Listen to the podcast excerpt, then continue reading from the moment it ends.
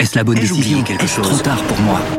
Prenez vos décisions d'investissement avec le soutien de Clarity AI. Gérez votre portefeuille tout en lui assurant une croissance durable grâce à l'association d'une IA puissante et d'une grande expérience de l'industrie. Notre technologie augmente l'efficacité des processus réglementaires, y compris ceux liés à l'article 29 de la loi énergie-climat. Réduisez les risques et atteignez vos objectifs de durabilité en vous basant sur des faits vérifiés et des méthodologies transparentes. Clarity AI, la technologie au service des décisions humaines. Rendez-vous sur clarity.ai et passez à l'action dès aujourd'hui. Jérôme Dédéon, bonjour. Bonjour Nicolas. Associé de toutsonmesfinances.com, président de Mon Partenaire Patrimoine, conseiller en gestion de patrimoine pour tous. Éric Ayer, bonjour. Bonjour. Ah, pardon, il est là. euh, directeur du département analyse et prévision à l'OFCE, membre du, Haut Conseil des finances publiques, et vous avez publié Une autre voie est possible vers un modèle social écologique chez Flammarion Champ Actuel. Christian Poyot, bonjour. Bonjour Nicolas Dose. Il sera le représentant euh, du MEDEF, de l'étape. Il est quand même PDG de Micropole surtout, et donc président de la commission mutation technologique impact sociétaux du MEDEF. Voilà les chiffres donc de la DARES. 3,8% de hausse en moyenne pour les salaires en 2022. Donc ça n'inclut pas les discussions actuelles qui, pour certaines d'entre elles, aboutiront à des hausses supplémentaires en 2023. Donc oui, j'insiste sur le fait que l'inflation, c'est bien 5,9%, parce que je ne cesse de me faire traiter de menteur partout, euh, considérant que je dis n'importe quoi et que je suis à la solde du pouvoir, car la vérité, c'est 15-20%. Non, on est à 13,1% sur l'alimentaire, un peu plus de 16% sur l'énergie. Et le produit qui a le plus augmenté l'an dernier, c'est le sucre. 45% de hausse. Ah oui, là, c'est important. Bon, les salaires. Euh, en 83, la gauche décide de désindexer les salaires de l'inflation. C'est la gauche qui décide de faire ça. Est-ce qu'il faudrait faire machine arrière, Eric Intuitivement, le bon sens voudrait, bah oui, oui, il faudrait que les salaires suivent les prix, puisque sinon le pouvoir d'achat est érodé et le salaire réel baisse. Oui, alors donc. Intuitivement, on pense ça. Oui, on, effectivement, c'est dès qu'on a un choc pétrolier, enfin un choc énergétique, c'est-à-dire une ponction qui vient de l'extérieur, hein, bah, il y a un conflit de répartition qui arrive. C'est-à-dire que là, vous voyez, pardon, il y a à peu près 85 milliards d'euros en 2022 qui sont sortis de la France et qui sont allés euh, bah, dans les pays qui euh, produisent cette énergie euh, ou cet alimentaire. Et donc, il faut qu'on se répartisse ces 85 milliards. Et donc, vous voyez, si on avait, ce qu'on redoutait, c'était qu'on on fasse un peu ce qui s'était produit dans les années 80, où c'était bah, pas aux salariés à payer cela, donc c'est 85 milliards, et puisque l'État n'intervenait pas, c'était aux entreprises, et donc il y avait l'indexation. Et là, le problème, c'est qu'on aurait dû avoir là pas 6% d'inflation euh, en 2022, mais plutôt 11, 10, 11% d'inflation. Les salaires augmentés de 11, 10, etc. pour maintenir le pouvoir d'achat. Et puis donc du coup, on aurait transformé cette, cette inflation importée en inflation euh, sous-jacente, c'est-à-dire euh, à l'intérieur de l'économie. Et là, ben, la spirale s'enclenche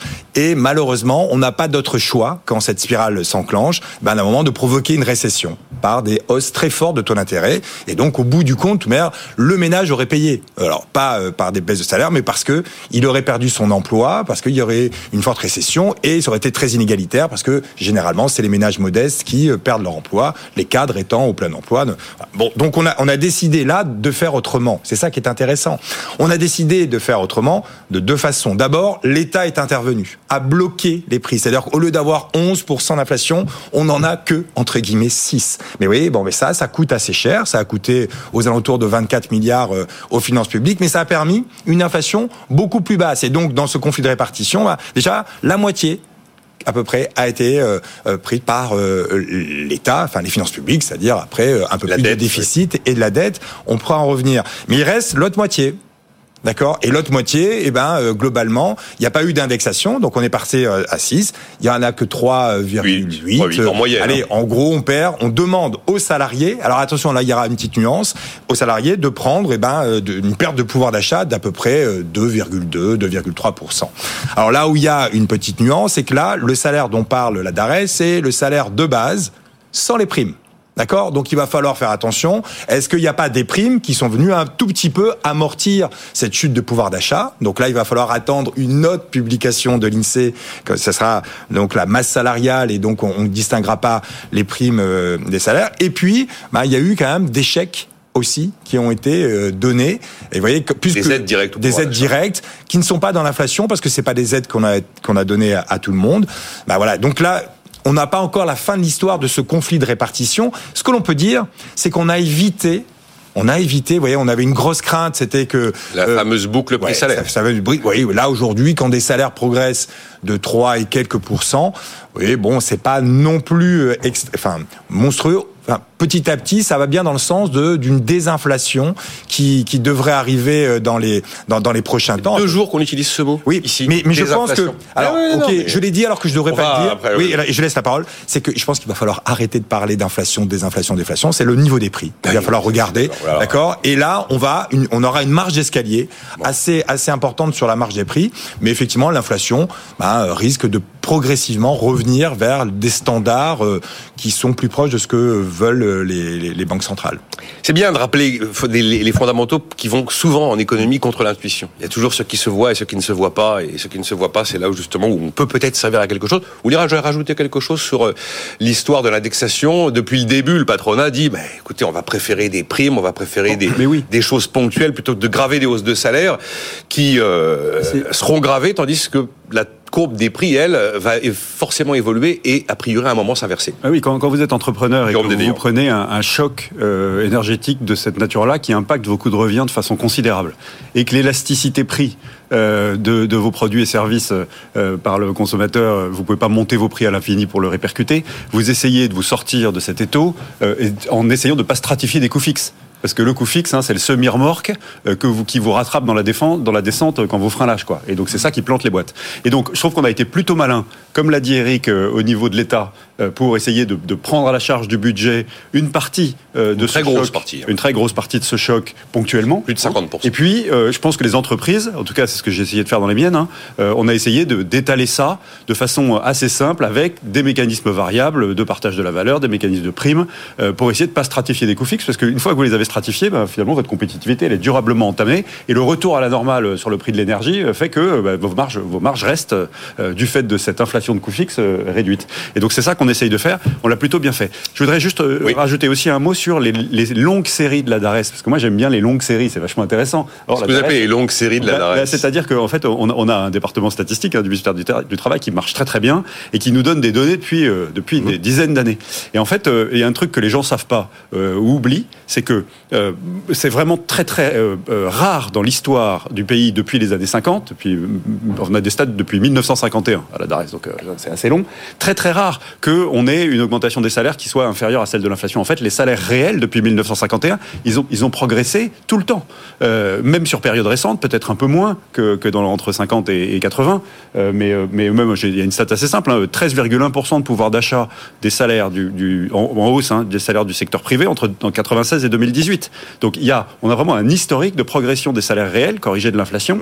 euh, donc du pouvoir d'achat des salaires, très très long depuis 1951. Donc le, ce qu'on vit là est quand même un truc assez exceptionnel dans l'histoire des, salaires du secteur privé. Euh, je voulais réagir en, un mot à ce que non, mais en un mot, mais il est normal. Normalement, les salaires euh, réels, c'est-à-dire déflatés, ce que oui. A dit, doivent refléter les gains de productivité. Oui. Et puisqu'on avait des gains de productivité, il était normal, et on va parler de le partage de la valeur je vais bah, il est normal que les salaires réels progressent comme les gains de productivité. On avait des gains de productivité qui étaient à peu près de 2% par an dans les années 80. Il était normal que les salaires réels progressent de 2%. Donc il faut pas s'en étonner. Là, la question, c'est qu'effectivement, mais peut-être que c'est pas étonnant. Vous voyez, on est en train de dire il y a trop d'emplois aujourd'hui par rapport à, à, l'activité. Donc il y a des gains, des pertes de productivité aujourd'hui. Bah peut-être que les salaires réels qui baissent aujourd'hui reflètent des baisses de productivité. C'est ça, et ça, c'est un énorme débat, mais peut-être qu'il faut le garder pour la oh, partage de la valeur ajoutée. Mais, oh, mais j'y vais. Bon, on va avancer. Je vais pas demander à Christian de réagir une troisième fois sur le même sujet, mais...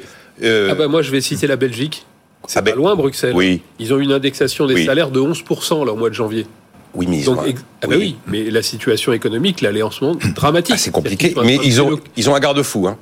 Il y a un système un, de pourcentage de hausse euh, qui est capé quand on se retrouve devant un. Ah bah, il faudrait que vous me l'expliquiez, parce que bah, nous, Micropole, on est installé en Belgique, Belgique, Luxembourg, Hollande, etc. Alors Luxembourg l'a supprimé d'ailleurs, mais Belgique ne l'a pas supprimé. Y a et donc, là, je vous dire que tout le monde se prend 11% d'augmentation ah de salaire. Et après, quand vous allez discuter avec les clients, bah, ils vous disent non, vous n'avez pas fait augmentation. Donc là, il y a, bon, nous, on se plaint pas trop, de la, data, tout ça, ça va, mais il y a des entreprises qui sont en train de chercher à délocaliser. Il y a toute une partie d'activité qui est en train de partir de Belgique. Donc il y a, a qu'à voir ce qui se passe à côté. Donc la réponse à votre question, là, regardez ce qui se passe passe en Belgique. En fait, Euh, le- Eric, c'est- hein. Les coûts fixes, c'est pas bon pour la compétitivité. C'est simple. Oui, mais alors, mais c'est ça qui est intéressant, c'est que le- la stratégie du gouvernement, c'est-à-dire qui a coûté quand même 24 milliards, hein, c'est peut-être un CICE qui est en train de se faire. Hein. C'est l'effet d'un CICE, c'est-à-dire que le fait d'avoir mais euh, brider la- la- l'augmentation de, de cette inflation hein, par rapport aux autres pays, d'accord? Ça permet euh, euh, aux entreprises de négocier des salaires un peu plus bas. Et quand on va se comparer, vous voyez, aujourd'hui, si vous regardez le niveau des prix aujourd'hui euh, et, et qu'on fait une, une augmentation depuis euh, 2019, en France, l'écart entre la France et l'Allemagne, c'est 5 points en faveur de la France. Oui, mais c'est le C Donc, de compétitivité, là. Pardon? C'est le C de compétitivité. oui, mais là, c'est pas un CICE. Oui, ils, c'est ils- pas ils- ont juste, par, par cette décision de bloquer les Oui, prix, oui, alors que les autres ne l'ont pas fait et ont plutôt donné des aides, ça fait 5 points d'écart avec l'Allemagne. Si, si ça se reflète sous forme de salaire, ben c'est un énorme gain de compétitivité à monnaie, à, à monnaie identique, Mmh. d'accord? Et donc, c'est un peu un CICE qui est en train de faire la force. Alors, vous voyez, les Allemands l'ont vu, hein, et donc ils mettent 200 milliards sur la table pour essayer de compenser Mmh. justement ces gains de, ces pertes de compétitivité pour eux. Mais vous voyez, c'est quelque part une sorte de dévaluation au sein de, de la Oui, zone oui, euro je- on peut quand on fait ça, ça. parce que c'est relatif aux autres. Bon. Et donc, bon, c'est assez malin de la part. voilà, c'est ça, C'est c'est assez malin, malin. mais c'est fait avec des finances publiques, encore une Oui, fois. au hein, final, on est c'est- bien nous tous qui payons à un moment donné. hein. Mais bon, il n'est pas impossible qu'on passe au-dessus de la moyenne de, de l'inflation européenne Oui, faut- aux alentours du mois de Oui, mais, mars-avril. hein. oui, mais Nicolas, On c'est a un petit retour de flamme, quand grave, même. Nicolas, c'est le niveau qui compte. Oui. Quand vous avez été longtemps en dessous, le niveau, puisque l'inflation, à la limite, maintenant, ça veut plus dire grand-chose. Mais depuis 2020, on a une inflation plus basse, donc euh, les niveaux se sont écartés. Là, je vous dis 5 points d'écart. Ça veut dire qu'à un moment, il va falloir que notre taux d'inflation soit 5 points au-dessus de tout le monde pendant un moment pour attraper. Donc, euh, et ça sera pas ça. Donc euh, là, globalement, on a on l'a fait sur les États-Unis, 5 points, sur l'Italie, 7 points, sur le Royaume-Uni, 7 points. On a le, on a le niveau de prix le plus bas de tous les pays développés. C'est l'enfer au Royaume-Uni en ce moment. Ouais. C'est- mais Il faudra qu'on s'arrête un petit peu un jour sur ce qui s'y passe. C'est vraiment le retour de Ken Loach. Hein. Ouf.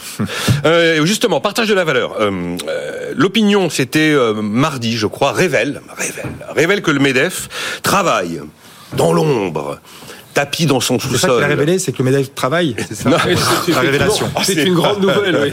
C'est une grande Quel nouvelle. procès incroyable. Donc, euh, non, j'ai- voilà. Et dans l'ombre. dans, tapis dans oui, son sous-sol, un dispositif obligatoire de partage de la valeur en dessous de 50 salariés. Voilà ce que j'ai lu, euh, Christian Poyot. Après, je vais vous laisser développer et m'expliquer pour quelle raison le MEDEF s'active peut-être avant le législateur. Mais je rappelle ce que j'ai lu. Donc, euh, une entreprise qui cumule trois années de bénéfices fiscaux nets positifs aurait l'obligation d'utiliser l'un des nombreux outils disponibles pour partager la valeur avec ses salariés. Et euh, ça ne concernerait pas les entreprises de moins de 11 salariés. Et puis, il y a également, visiblement dans les travaux en préparation, l'idée d'une négociation d'entreprise obligatoire en cas de résultat dit exceptionnel. Et il appartiendrait à l'entreprise de définir ce qui, pour elle, est un résultat exceptionnel. Est-ce que j'ai bien compris ce que l'opinion était bien renseignée? Bon, alors déjà, euh, le MEDEF travaille, oui, effectivement, c'est son boulot. On travaille pas dans l'ombre. euh, il y a un Non, sujet- mais on- non, mais on est d'accord. mais Je, je- réfléchis, Parfois, je réagis sur là-dessus. Donc oui, il y a eu un conseil exécutif spécifique sur le sujet. Je vais pas vous donner la, Non, les non, discussions qui ont eu lieu autour de la table, bien évidemment. Surtout que c'est pas moi qui porte le sujet en plus, donc je ne revendique pas du tout la, la pertinence. Il y a d'ailleurs une réunion aujourd'hui qui est assez, qui est assez importante. Qu'est-ce qu'on peut dire en préalable? Rappelons que le mot de départ qui était le dividende salarié ne veut strictement rien dire. C'est un oxymore complètement ridicule, d'accord? Oui, sinon on fait un salaire actionnaire. et dans la lettre de mission qui a été mise euh, par le gouvernement, le mot n'apparaissait pas de toute façon. D'accord? Admettons que c'est un non mais non oui, oui, mais marketing. enfin, je- c'est voilà. Bon. Une fois qu'on a dit ça, donc il y a effectivement un certain nombre d'outils qui existent aujourd'hui et qui sont quand même assez puissants, quoi, si j'ose dire. Et le dernier étant la prime Macron, enfin le PPV, etc. prime de partage de la valeur. Donc le fait de dire est-ce qu'on réfléchit, est-ce qu'on travaille avec les syndicats de salariés pour voir qu'est-ce comment on peut améliorer un système? Parce qu'il est toujours possible d'améliorer un système, bien évidemment. Bah oui, on y travaille. Et le- ce qu'on peut dire, c'est que bah, les discussions avec les, les- les syndicats sont plutôt constructives. En tout cas, euh, tout le monde essaye de, de regarder les choses en face en, en mettant pas des, des- des exigences complètement euh, absurdes ou infaisables, etc. Encore une fois, on est bien conscient que le- les dividendes sur les entreprises de moins de 50 salariés, c'est souvent une manière de rémunérer le, le dirigeant, le créateur de l'entreprise, etc. Une fois qu'on a dit ça, oui, effectivement, il y a des pistes, alors qui vont être continuées à travailler. Il y en a une qui est sur le fait de dire de travailler sur les branches, c'est-à-dire de dire qu'au lieu que ça soit par entreprise, qu'on Oui, c'était par branche, oui, c'est voilà, ça. ça c'est quand même Mhm. le point le plus important, sans que ça soit après obligatoire, puisque Ah, moi j'avais vu que c'est obligatoire. Non, mais comme vous le disiez tout à l'heure, le sujet habituel, c'est très français. On veut appliquer une règle à tout le monde, d'accord? À la, à, la, multinationale, à la, PME qui est à Plougastel, à celle qui est dans le service, dans le bâtiment. Enfin, Ce ça, sont des ça n'a pas de sens, d'accord? Donc, euh, qu'on aille dans le sens de dire oui, il faut continuer à, associer les, salariés à la réussite de l'entreprise. Euh, au, passage, moi, été ancien président de Croissance Plus, c'est une chose qu'on a toujours portée. Euh, et, la, la, raison d'être du MEDEF aujourd'hui, c'est une croissance responsable. Donc, c'est dire effectivement, si, si on a à un moment donné des, des profits des, exceptionnels, etc., que les, les salariés d'une manière ou d'une autre en profitent, on est tout à fait ouvert à la discussion sur ce point-là. Simplement, l'imposition, le, forçage sur toutes les boîtes, de tous les secteurs, de toutes les tailles, n'a pas de sens. Donc, encore une fois, la discussion est positive, c'est ce qu'on retient avec les syndicats de salariés. Il y a une grosse réunion importante aujourd'hui, et on espère qu'on va déboucher sur un accord sans que l'État se sente ah. obligé d'imposer quelque chose qui, là, serait uniforme et excessivement compliqué. Parce qu'à chaque chaque fois qu'il y a une menace de loi, comme on avait pu en avoir sur euh, la les rémunérations, généralement, les organisations syndicales prennent les devants font des propositions pour essayer d'éviter d'aller jusqu'à la case loi. Et le, oui, euh, le, dialogue social, ça, c'est une réalité quand même. Moi, j'avais cru comprendre, enfin, en tout cas d'après les, les, informations de mon confrère de l'opinion, qu'il y avait caractère obligatoire sous 50 salariés. Vous en pensez quoi, Jérôme Delion Vous connaissez bien le thème du partage de la valeur. Est-ce que d'abord la solution doit venir des acteurs et pas du législateur? Et est-ce qu'il faut qu'à un moment ou à un autre, il y ait le mot obligatoire? Je vous rassure, hein, cette négociation euh, qui a été confiée euh, ou demandée euh, par le gouvernement aux partenaires sociaux et qui devait d'ailleurs conclure ses travaux pour le 31 janvier, donc il y a 10 jours de retard, mais la réunion a été décalée du 7 au 10 pour cause de manifs contre les retraites, etc. Ça m'avait échappé. voilà, cette négociation, elle est doublée. Si on a 15 jours de retard. Elle est doublée en parallèle de groupes de travail assez actifs au Sénat, à l'Assemblée nationale et dans les cabinets ministériels. Où on, se passera quelque chose. trouve un certain Jérôme Dédéon à tous les coups où euh, il se passera quelque chose même si elle n'aboutit pas. Euh, en fait, on a, on a trois gros sujets à traiter pour moi sur ce sujet partage de la valeur, euh, qui est un sujet essentiel puisqu'il permet de réconcilier les, les salariés avec leur entreprise, de les associer de façon variable quand ça marche bien euh, et sans stratifier des coûts fixes, d'une part, de faire de la pédagogie économique sur le modèle économique. Donc c'est aussi un extraordinaire outil de partage euh, de la marge de, formation et de compréhension de la marge des affaires. Enfin, ça rend des entreprises, enfin ça fait des points de PIB en plus, quoi, tout simplement. Voilà. Alors, on a trois sujets. On a un premier sujet qui est la formule de participation. Elle est complètement obsolète. Euh, elle est elle est fondée sur le résultat fiscal qui ne veut plus rien dire parce qu'il est mité de crédit, de reprise, de réintégration, etc. Donc elle ne correspond plus à la réalité de la création de valeur des boîtes. C'est simple, je peux vous montrer preuve à l'appui, je l'ai fait euh, avec un, associé d'un gros réseau d'experts comptables avec qui on travaille sur ces sujets-là. Je peux vous prouver qu'une boîte qui crée de la valeur économique peut se retrouver à ne pas distribuer de participation et qu'une boîte qui n'en crée pas peut se retrouver à en distribuer.